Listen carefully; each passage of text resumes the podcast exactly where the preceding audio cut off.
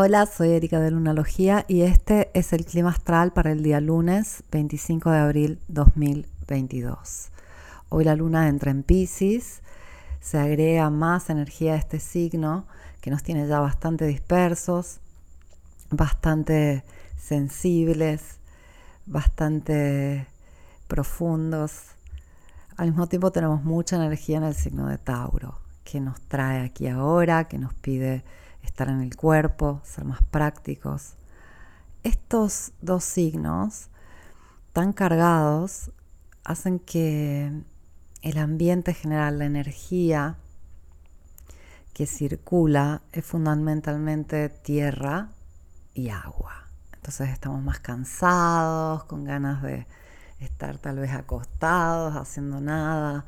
Hay como una energía baja, sumado al hecho que tuvimos el cuarto menguante el día sábado y vamos hacia una luna negra antes del el eclipse del sábado 30 de abril.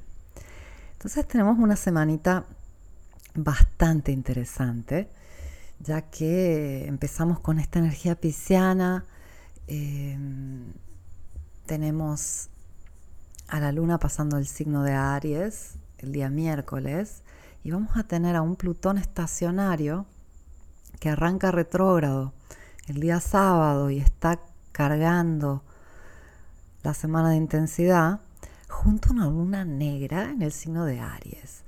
Eso se va a sentir fuerte, especialmente jueves y viernes.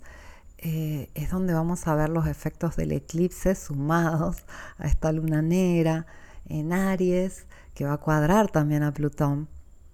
Mientras Plutón estacionario está ahí como que hmm, le vamos a echar fuego a esto.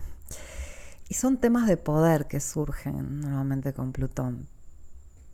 Pero los solemos interpretar y experimentar como temas de pérdida de poder, temas de cuando nos gana esa parte más animal, instintiva, reactiva, directa, que no tiene filtro y que a veces se nos sale de las manos.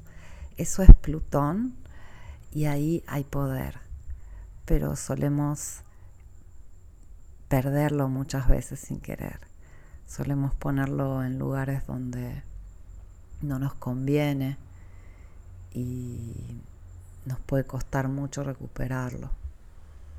De por sí el planeta regente de Escorpio, Plutón, siempre trae temas de sentir que uno está o totalmente desempoderado o está demasiado empoderado, tiene que tener el control sobre las cosas, ¿no?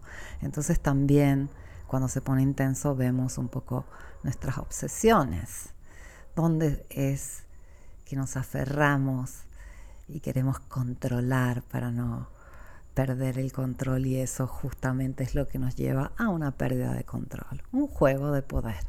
Pero es interesante observar y observarnos toda la semana porque la mayor parte de los seres humanos se van a poner un poco loquitos esta semana.